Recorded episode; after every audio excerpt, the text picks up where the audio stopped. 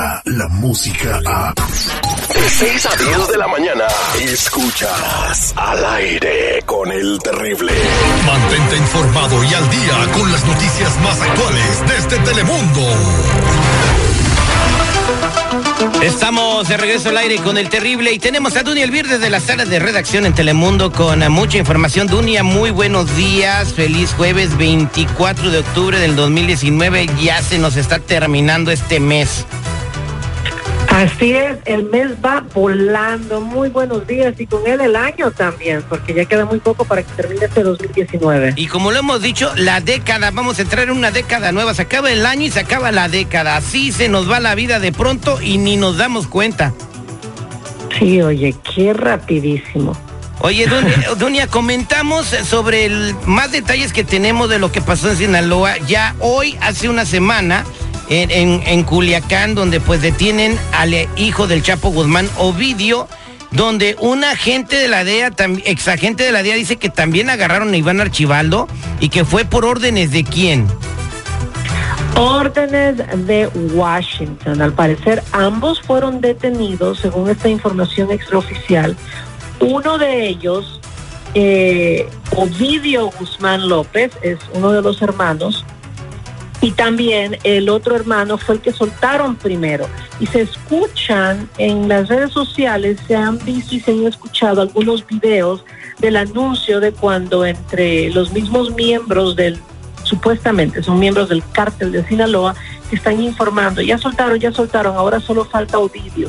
Y así fue la comunicación, pero al parecer se dio una orden el año pasado, en el 2018, surgió la petición y los expertos dicen de que esto fue una orden de, Washington para capturar no solamente a, pues, a Ovidio, que le dicen el ratón, sino también a Joaquín Guzmán, apodado el Güero, que es el otro, el otro hijo del Chapo. Así que esto es lo nuevo que surge, ya hoy prácticamente eh, se cumple esta semana y pues desató un infierno, ¿no? En Culiacán dejó 14 personas muertas, decenas de heridos, una población completamente sumida en el miedo, aunque aparentemente ahorita ya regresó el orden a esta área, pero parece también que ha empujado a muchos militares a irse, como lo conversamos el día de ayer, ¿no? Y han sido miles y miles de movimientos que se han presentado no solamente en México, sino también en Washington. Supuestamente esta petición se encuentra en una documentación en donde el gobierno mexicano y el gobierno estadounidense estarían hablando de esta posible detención. El problema aquí parece que la forma en que se procedió no era la adecuada porque no tenían una estrategia para para contrarrestar en caso de que se presentara lo que en realidad sucedió, ¿no? En caso de que respondieran los miembros del cártel. Exactamente, y lo que la gente se pregunta, por ejemplo, corrieron al jefe del penal desde donde se fugaron los, los reos, ¿verdad? Eh, ahí, ahí sí lo corrieron. Al jefe de seguridad nacional en México, Alfonso Durazo, pues ahí está a gusto, tranquilo, este, viendo que los días pasan y pues él es inocente, él no tuvo nada que ver. En fin, así está corriendo la, la cosa en México. Vamos a ver cómo, cómo se termina todo este asunto. Dunia, buenos días. Es que mira. Buenos días. En, la situación de lo de la fuga o liberación de estos compas hay muchas cabezas. La del director era la, o sea, era sobre la de él. ¿Por qué? Porque él está al frente de ese penal. Aquí no vas a correr al presidente. No, claro que no vas a correr al presidente, pero al, jefe de seguridad nacional responsable del operativo, a es ese el jefe de seguridad le va a aventar la pelotita al gobernador, el gobernador al ejército en, en Sinaloa, el ejército a sus generales, en fin, es una telaraña de corrupción porque es lo que realmente está sucediendo. Imagínate lo que pensó Washington cuando supo eso. Oh my God, ¿really Mexico?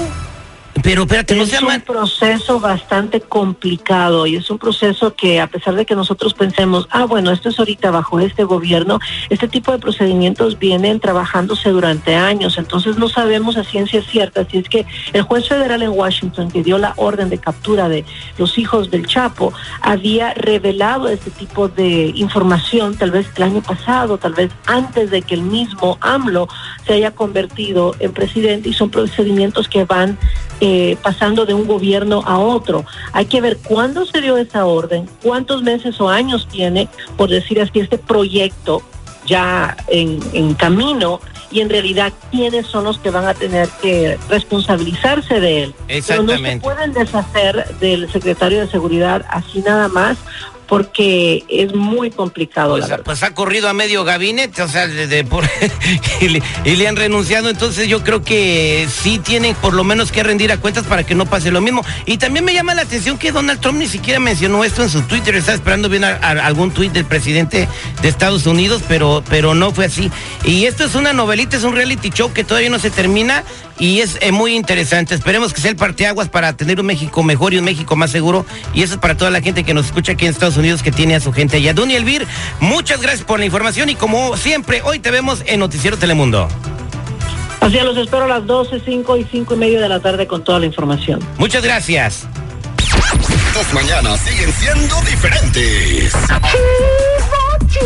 Chido. Al aire con el terrible. Minutos, señores, al aire con el terrible, están eh, pues pidiendo trabajo con documentos falsos y les está yendo mal. ¿Qué puedes hacer para prevenir que te vayan a revisar el récord y puedas salir deportado? Tengo toda esa información en breve al aire con el terrible.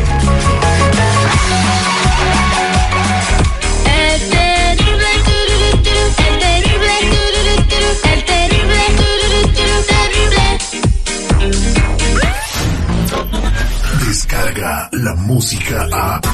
Escuchas al aire con el terrible. De 6 a 10 de la mañana.